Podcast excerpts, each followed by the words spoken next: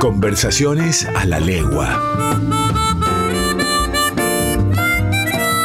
Un programa de entrevistas a los referentes de la percusión argentina. Conversaciones a la legua con Mariano Gómez.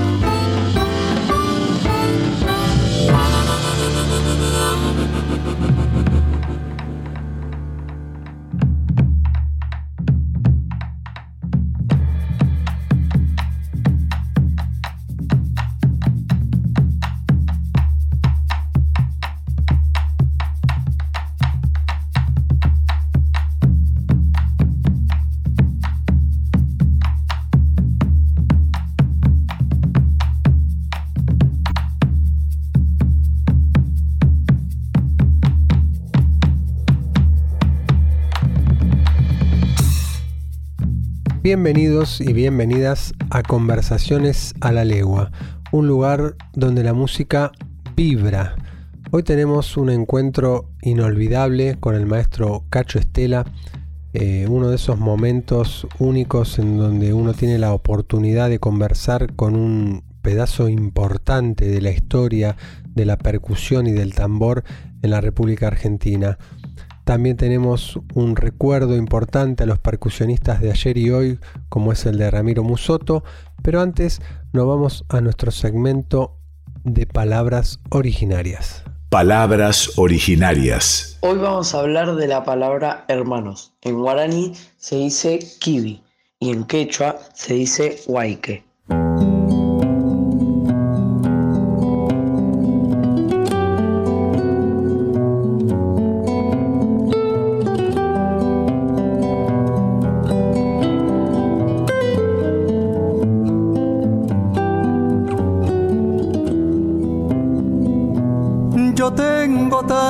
Hermanos que no los puedo contar. En el valle, la montaña, en la pampa y en el mar. Cada cual con sus trabajos, con sus sueños, cada cual con la esperanza delante con los recuerdos de Taras, yo tengo tantos hermanos que no los puedo contar.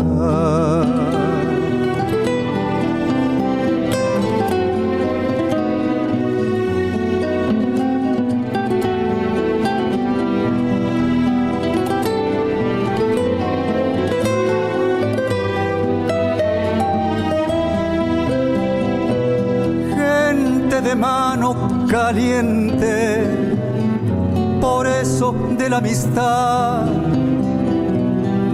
con un rezo para rezarlo, con un lloro para llorar, con un horizonte abierto que siempre está más allá. Y esa fuerza para buscarlo con tesón voluntad. Cuando parece más cerca, es cuando se aleja más. Yo tengo tantos hermanos que no los puedo contar. Escuchamos Los Hermanos interpretado por Jairo. Como les decía, hoy tenemos el encuentro con el maestro Cacho Estela, pero antes quería hacer una mención especial a un percusionista que lamentablemente se nos fue muy joven, a los 45 años. Estamos hablando de Ramiro Musoto, un percusionista nacido en la Argentina pero que triunfó en Brasil, reconocido por su musicalidad, por sus métodos y por su enorme trayectoria. Percusionistas de ayer y de hoy. Ramiro Musoto fue un percusionista nacido en La Plata y residente desde pequeño en la ciudad de Bahía Blanca. Ramiro tocaba en la Orquesta Sinfónica de la ciudad antes de cumplir la mayoría de edad. Paralelamente, integraba grupos que se dedicaban a la música testimonial latinoamericana. A los 18 años se mudó a Brasil. Estudió percusión en Sao Paulo primero y luego se radicó en Salvador de Bahía, a donde permaneció 12 años y ayudó a diseñar el sonido y especialmente la percusión de la música pop bahiana, del modo en que se la conoce en la actualidad.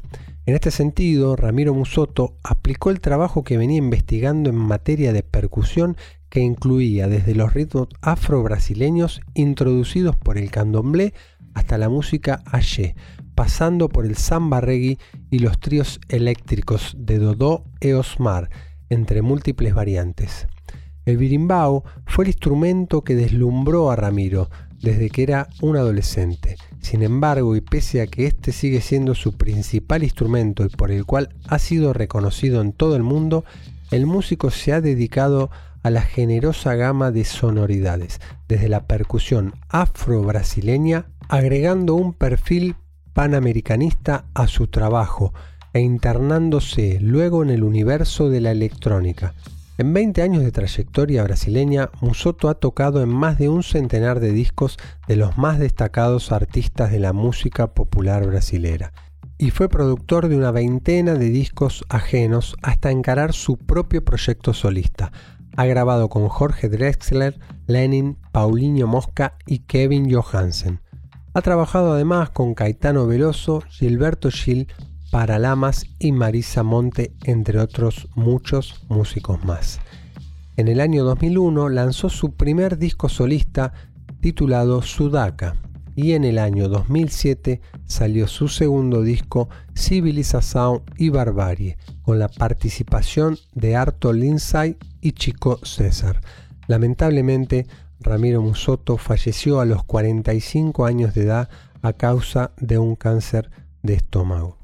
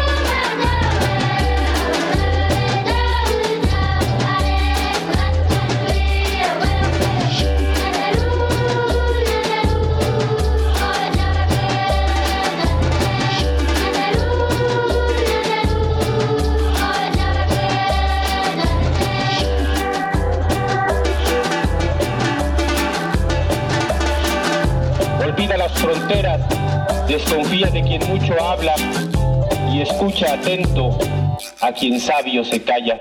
Escuchamos Guira Mi de Ramiro Musoto. Estamos en Independencia y Mateu, en el bar de Caos, un pintoresco bar antiguo, con sillas antiguas, mesas, el piso, un, un cuadrillé que se podría jugar un partido de ajedrez, con Cacho Estela, tomando un café y repasando su historia, su historia de vida, toda su música. ¿Cómo te va, Cacho? Muchas gracias por participar en, este programa. Encantado. O sea, bueno, vamos a ver qué puede salir de acá. Cacho, ¿cómo, ¿cómo fue tu inicio con la música? ¿Cómo era tu casa? ¿Tus padres, tu familia era una familia de músicos? ¿Cómo se te dio por tocar la batería, sobre todo siendo que, en esa época en la que vos comenzaste no era un instrumento tan común.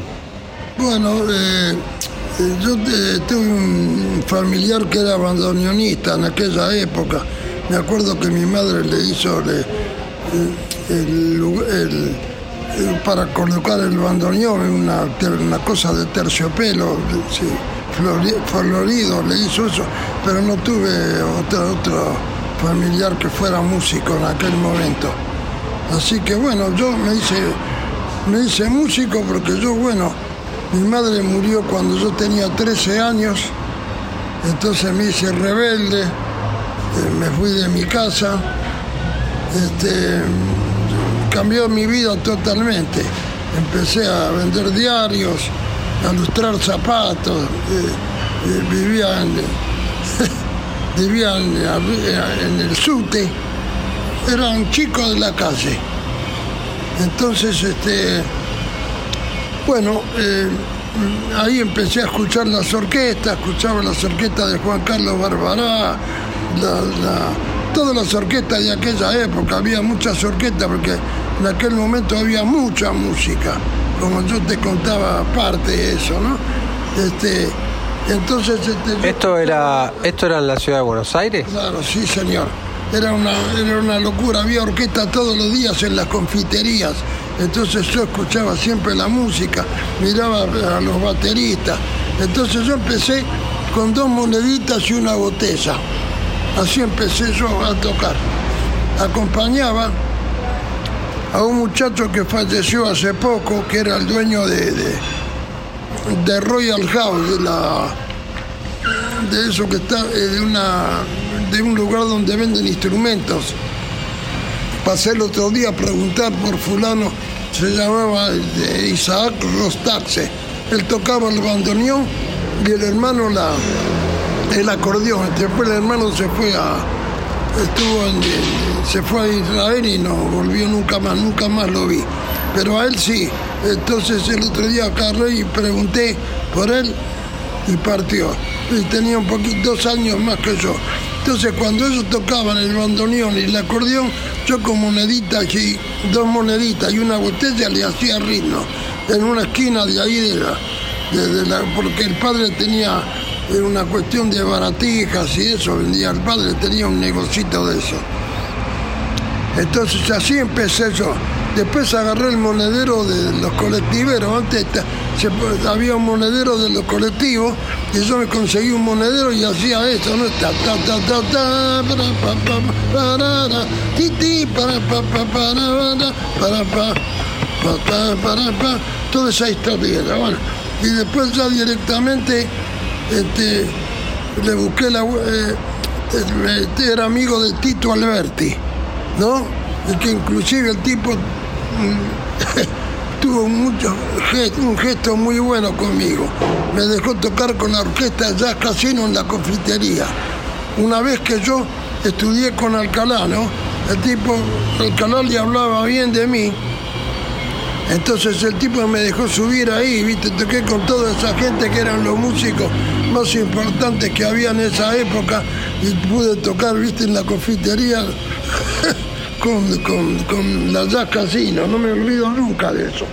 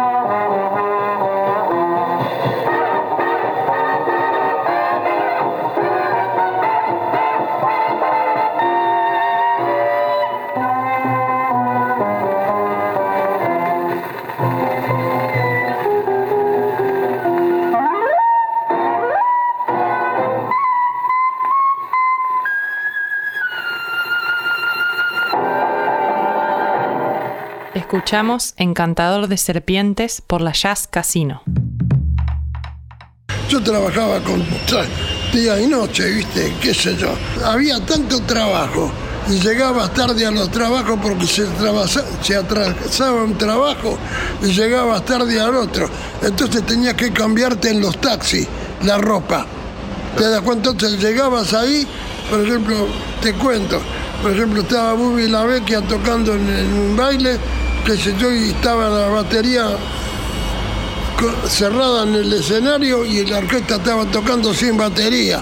Y yo corriendo como un loco tratando de viste agarrar eh, empezar como pueda viste una locura. Todo el día estaba con la batería en la calle eh, tomando taxi viste hasta en el tranvía.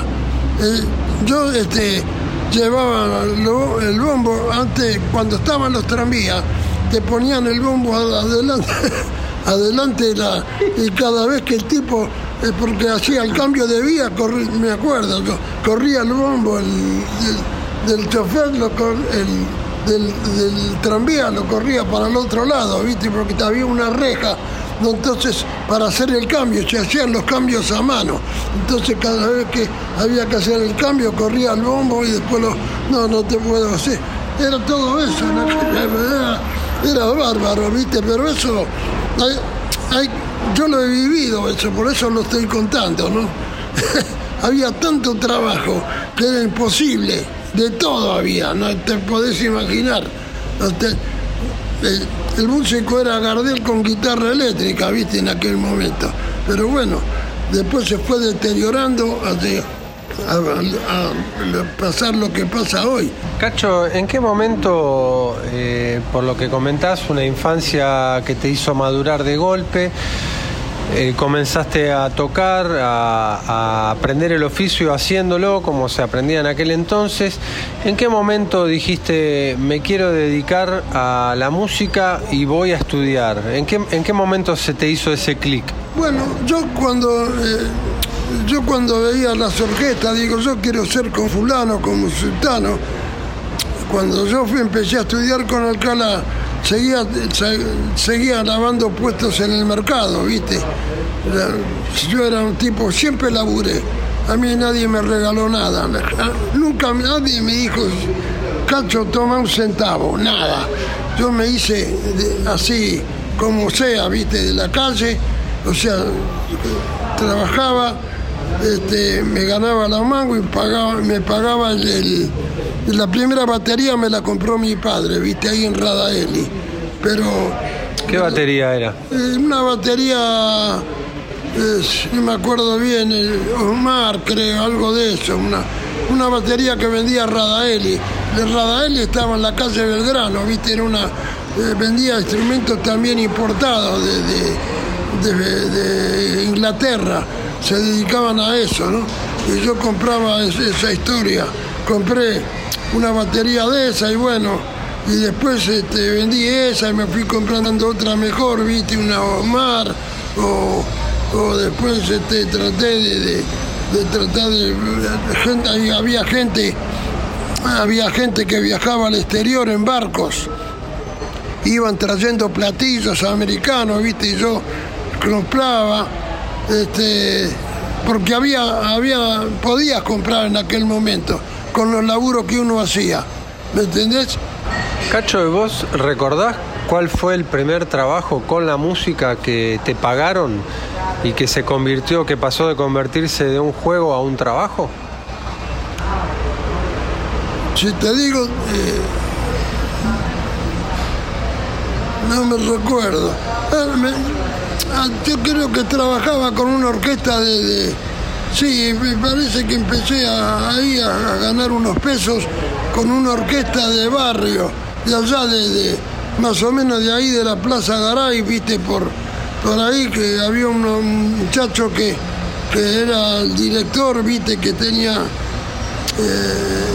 que era muy, muy buen músico y había reunido una bandita, una banda de esa de, para tocar y ahí empecé a ganar los, mis primeros mangos. Y después ya, bueno, ya empecé a, a trabajar por otro lado. Unos, se- uno se va haciendo de a poco. O sea, vas este, eh, consiguiendo un trabajo, después consiguió otro trabajo, te va perfeccionando, ¿viste? Porque había, había cabaret, había confitería, mañana, tarde y noche.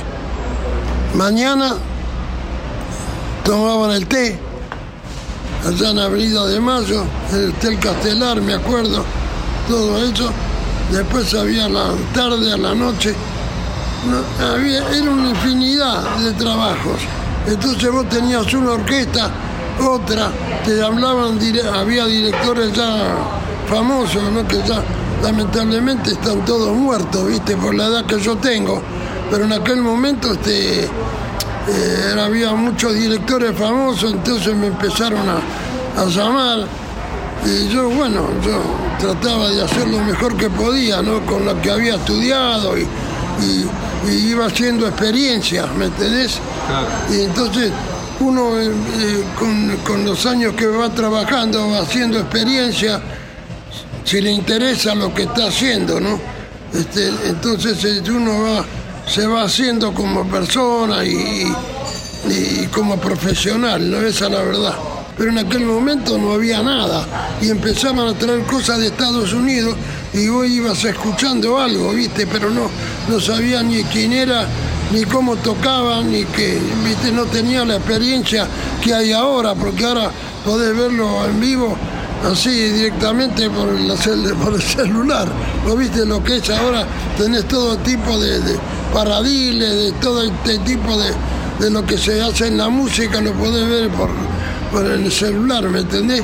Antes, no existía eso, para nada. Fue muy duro, era muy duro antes para, para hacerte músico, ¿viste? Porque no tenías conocimiento, no, te la tenías que arreglar como pudiera. Entonces tenías que sacar de adentro eh, un poco de, lo que no tenías me para, para hacer música y todo y para estar de acuerdo a la, situación. Eso era. Cacho, eh, entre todos estos grandes eh, intérpretes de la batería, nombras a Buddy Rich, un baterista que es solista, que me parece que ahí, ahí se juega un rol diferente en nuestro oficio que siempre es el de acompañante, y aparece Buddy y nos muestra a los bateristas que también podemos ser solistas, componer, arreglar. Me imagino lo que habrá sido en ese entonces para vos una fuente de inspiración y a su vez trasladado a lo que era la música local, percusionistas que también se destacaban y pensaban una carrera como solistas. No, bueno, con el tiempo eso se fue se fue aclarando un poco y hemos empezado a aprender porque ya después fueron cambiando los tiempos y bueno, y empezaron a llegar cosas, este, la, tecnología se fue, se fue arrimando, entonces empezamos a entender mucho más este, para poder tocar y eso. Caravan.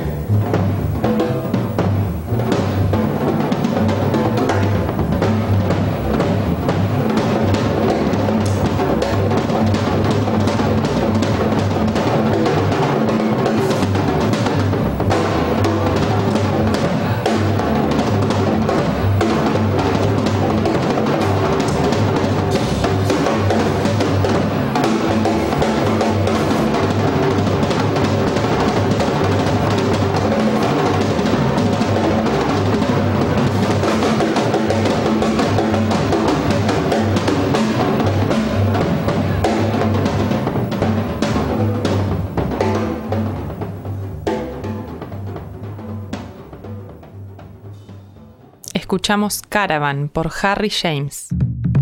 Cacho, vos hablaste de, la falta de información del resto de, de los países. Vos habías trabajado ya en la Argentina con casi todos los artistas, grababas, trabajabas día, tarde y noche y empezaron los viajes internacionales porque acompañaste a artistas internacionales como Estela Raval y otros muchos artistas más. ¿Cómo fue esa, esa apertura, esas primeras giras internacionales en donde vos podés ver en primera persona cómo funciona la música en el resto del mundo? Bueno, mira, yo, eh, bueno, esos son todos aprendizajes, ¿viste? O sea, uno queda directamente, empieza a ver otras cosas, cuando uno sale del país, empezó a saber otro mundo, este, otro músico, otra forma de tocar, y este, uno va tratando de, incorporar, o sea, tratando de aprender, porque uno nunca deja de aprender honestamente es así. O sea, vos vas aprendiendo toda tu vida, vas eh, incorporando cosas que te gustan, otras dicen, no, cuando vos vas tocando también te vas perfeccionando, porque decís, no, esto así no, te vas escuchando, eh, y probás cosas que escuchaste por ahí o no, o sea, tratás de, de buscarle la vuelta, viste, a las cosas para, para para tratar de hacer cosas que te gusten, la verdad, ¿no? Este, entonces te va formando, te va formando como músico. Pero, eh, a ver, ¿cómo te puedo decir? Este, mirando, uno mira y uno va aprendiendo, este, y bueno, despacito va haciendo las cosas para, para tratar de, ser mejor. Esa es la realidad.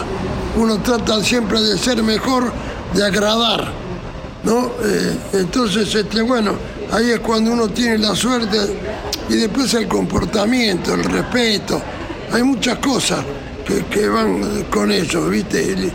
Uno tiene que ser una persona respetuosa con los músicos. En esta profesión, yo te digo, ¿no?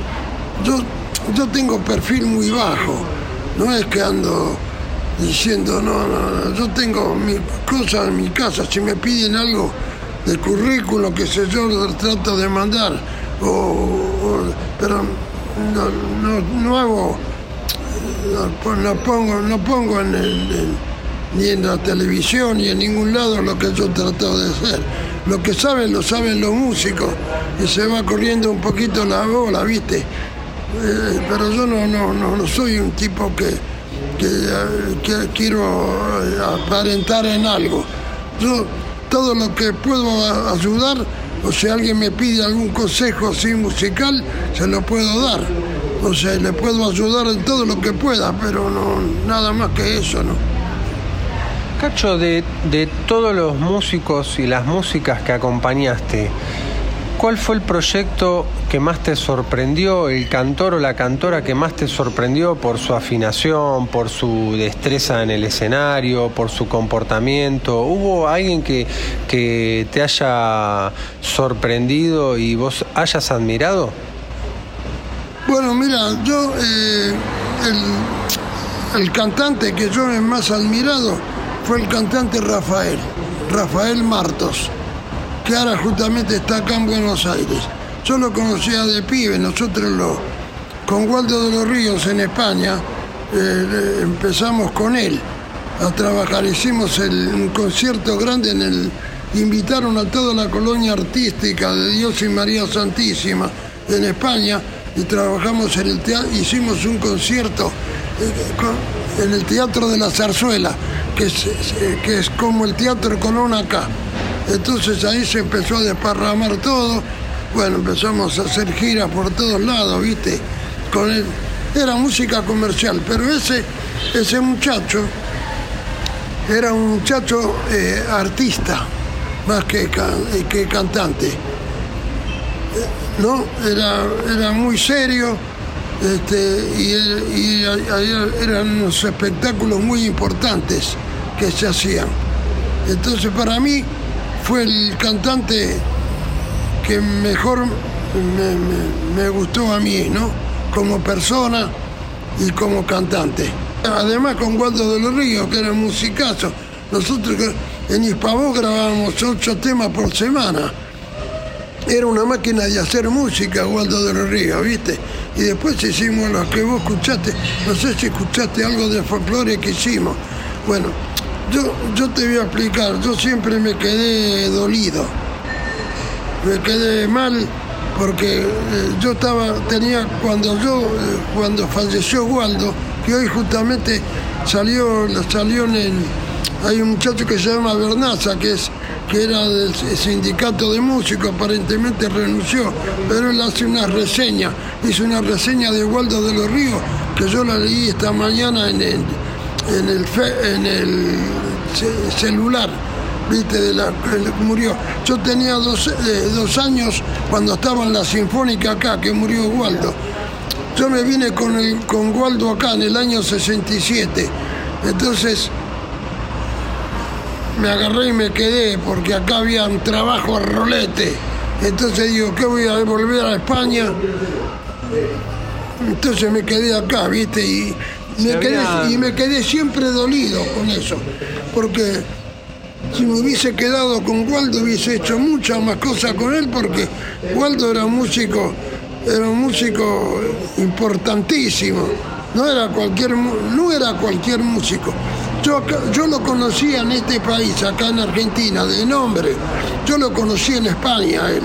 Entonces había muchacho que falleció, que estaba en el quinteto conmigo allá, ¿no? Eh, estaba, eh, lo, lo, conocí allá en España también, que se llamaba Tommy Carbia, falleció hace un par de años.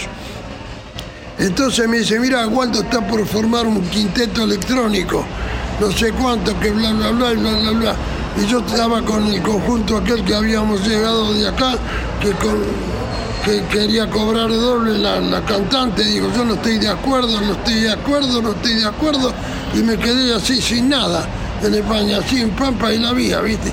Entonces venía Waldo a buscarme por intermedio de este muchacho que me estaba comentando que estaba haciendo el conjunto electrónico. Entonces yo directamente agarré y este, me, le busqué la vuelta, viste, y digo, bueno, empecé a ensayar con él. Y ahí empezó todo. Entonces, eh, llegamos a Hispavox, ¿no? Me llevó Waldo, me acuerdo que me llevó a Hispavox, entonces, eh, con la batería, ¿no? Entonces, este, me dice, ¿vos cómo harías este, la chacarera y esto? Entonces yo empecé así.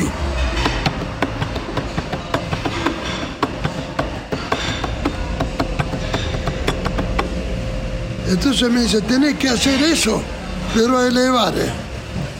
Le digo, y le digo, elevar. Le digo, ¿cómo es eso? Le digo, ¿me lo escribís? A ver.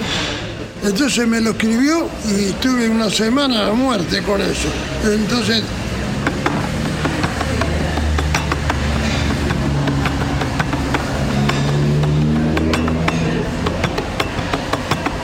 ¿Te das cuenta? Entonces así empezó mi carrera con él. Entonces después, qué sé yo cuánto, empezamos a buscarle la vuelta y después con la experiencia que yo tenía, ¿viste? Porque cuando yo llegué allá ya había trabajado con medio país de música, entonces ya no era, ningún genio, ¿viste? Nadie era genio, pero el único genio era Waldo de los Ríos, pero eh, yo era experimentado, eh, era un trabajador de la música experimentado, de lo que uno va aprendiendo, de todo lo que yo aprendiendo tocando con uno, con otro. Entonces lo fui, eh, fui teniendo, eh, eh, hice un estilo mío. No, no, no, no, no copié el estilo de los demás, ¿viste?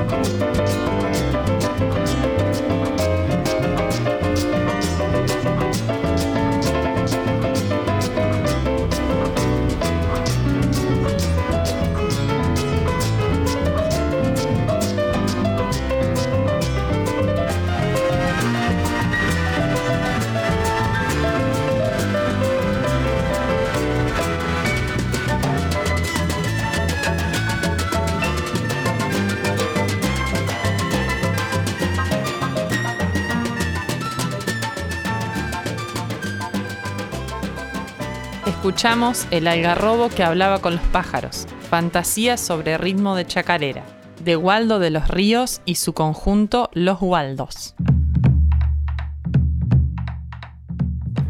Cuando grababas con Waldo y trabajabas con él, ¿te dabas cuenta que estabas trabajando con un fuera de serie?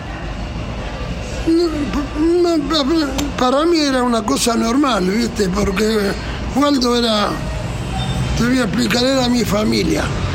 Porque vivíamos, él vivía aparte, pero yo teníamos alquilado en Madrid, teníamos alquilado una, una casa, ah, un departamento con balcones, con todo, con, con, con sala de, con terciopelo, toda una locura.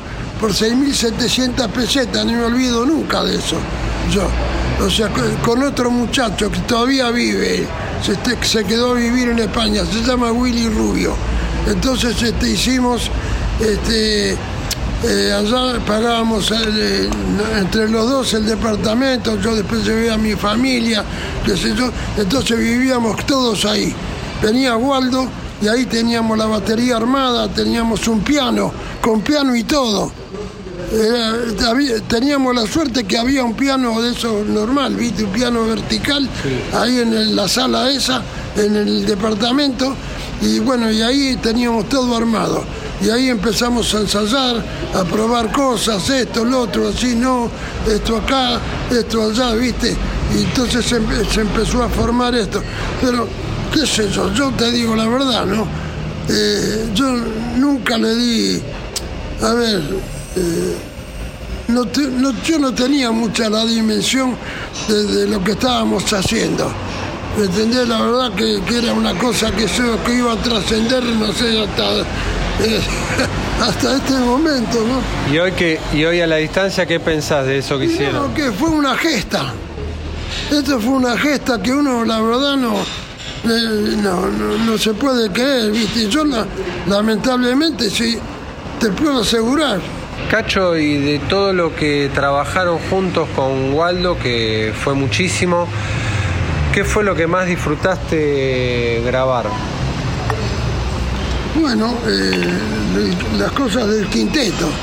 Y después, bueno, otra vez muchas, eh, muchas cosas de las orquestas grandes, ¿viste? Porque allá lo mínimo que había eran 30 músicos para grabar. No eran 5 músicos, 6. No, eran todas. Era la Orquesta Sinfónica de Madrid. Con eso grabábamos. Grabábamos todo a muerte con eso, ¿viste? Y grabábamos con distintos artistas, un montón de artistas que ya algunos me acuerdo, otros no, ¿viste? Todo era, era trabajo de músico como hacíamos acá. Eso es lo que hacía Waldo allá, ¿no? Y hacía sus cosas eh, con el nombre de él, Fran Ferrar. Él se llamaba, él se llamaba Osvaldo Ferraro. ¿Me entendés? Entonces eh, eh, tenía algunos discos que con el nombre de Fran Ferrar. Y después otros con el nombre de Waldo de los Ríos, que era el nombre de la madre. Yo la conocí a la madre acá. Yo estuve almorzando con la madre y con Waldo acá. Después, en la época que volvió, porque él volvió acá, yo estuve cenando, se vino con el perro, se vino con una, con una Maserati. El, que, el único que iba caminando con él por todos lados era yo, porque estaba siempre pegado a mí y a mi familia. A pesar de que él vivía en otro lado solo siempre estábamos pegados, camina- Yo a veces hablaba con él y, y dice, no, dice, habla que yo te escucho.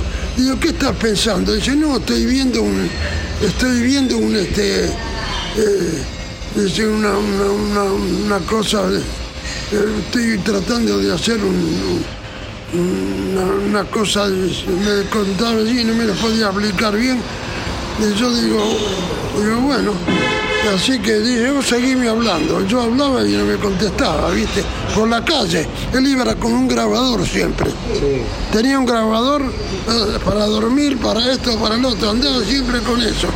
Entonces, a veces, allá cuando porque nosotros teníamos piano, llegábamos a casa y me decía, hacerme un poquito de ritmo, a ver, ¿de qué ritmo? Esto, ¿eh? Espera un momentito, y ponía la mano y dice, seguí, dice que ya lo tengo. Entonces tenía el grabadorcito arriba, arriba del piano, ¿no?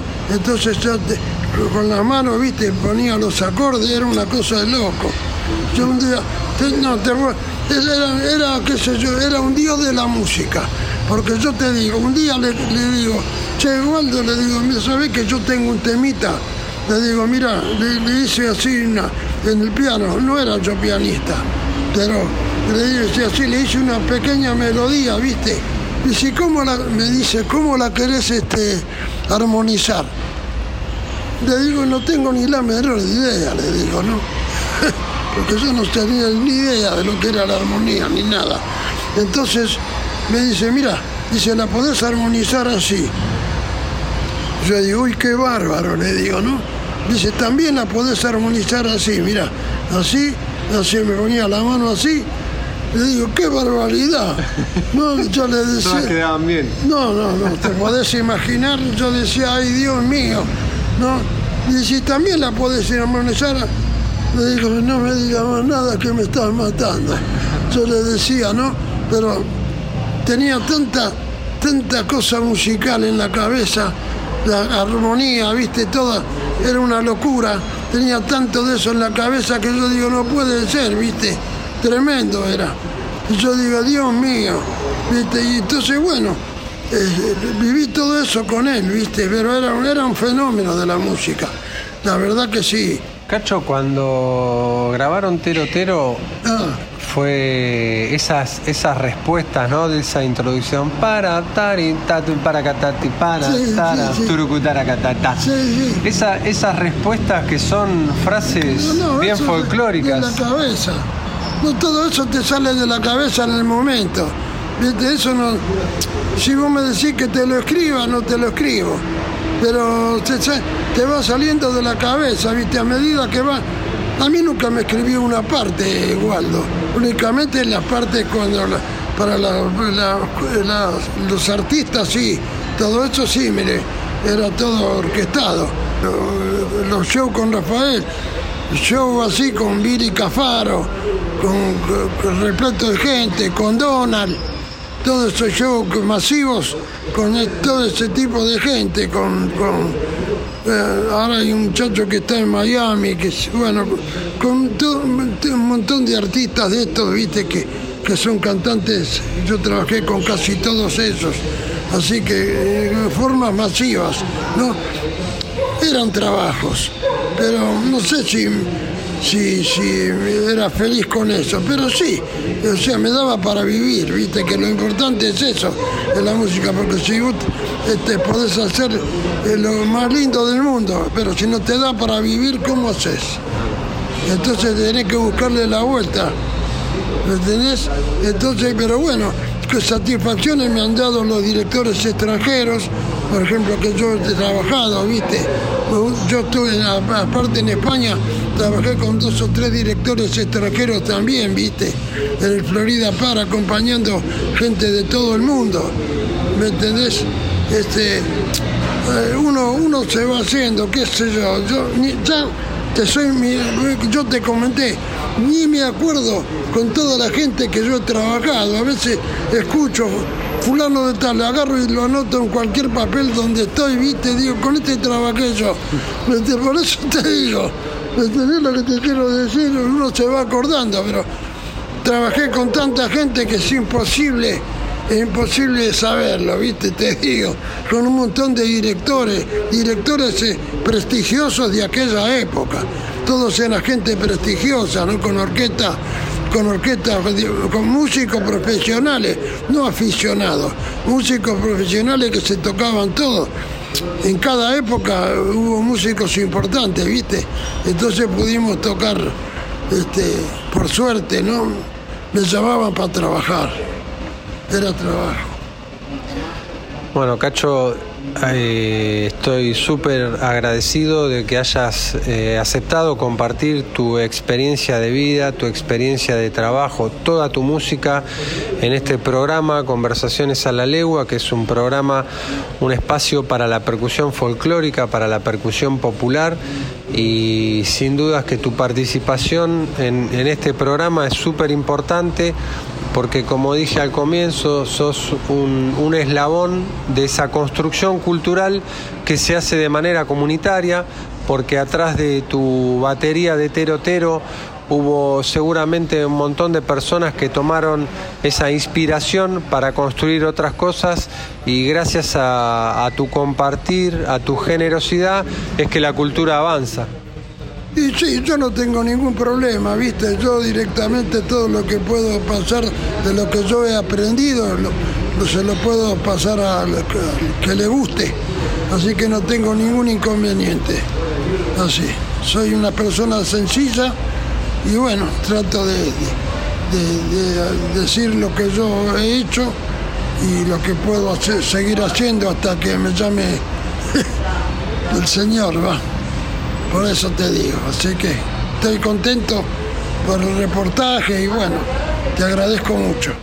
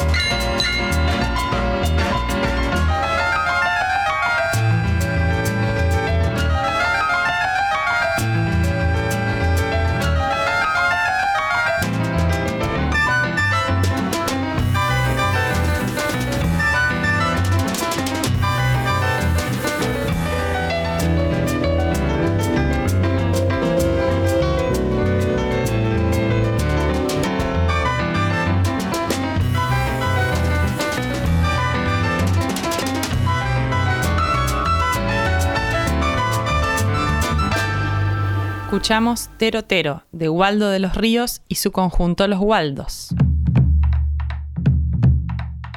Banda Emergente. De la mano de Facundo Ferreira Grupo escuchamos una música diferente, una manera distinta de abordar la percusión, en donde podemos expandir las texturas, las ritmáticas, las sonoridades. Facundo Ferreira es un percusionista que como sesionista ha acompañado no solo a artistas nacionales, sino también internacionales. Hace ya varios años que se encuentra en la aventura de desarrollar sus propios discos y su propia propuesta.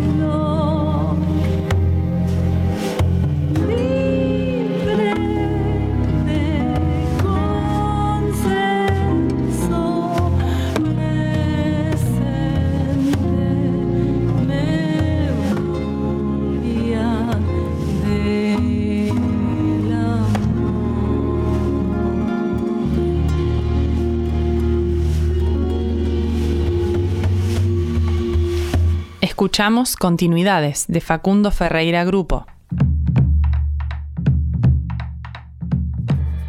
Llegó el momento de despedirnos. Quiero agradecer a cada una de las personas que nos acompañan semana a semana. El equipo de Conversaciones a la Legua somos en la edición Fernando Salvatori. Colaboración y participación especial Lautaro Yamil Gómez y Micaela Arnaudo. Nos encontramos el próximo lunes para un nuevo encuentro de conversaciones a la legua. Fuerte abrazo.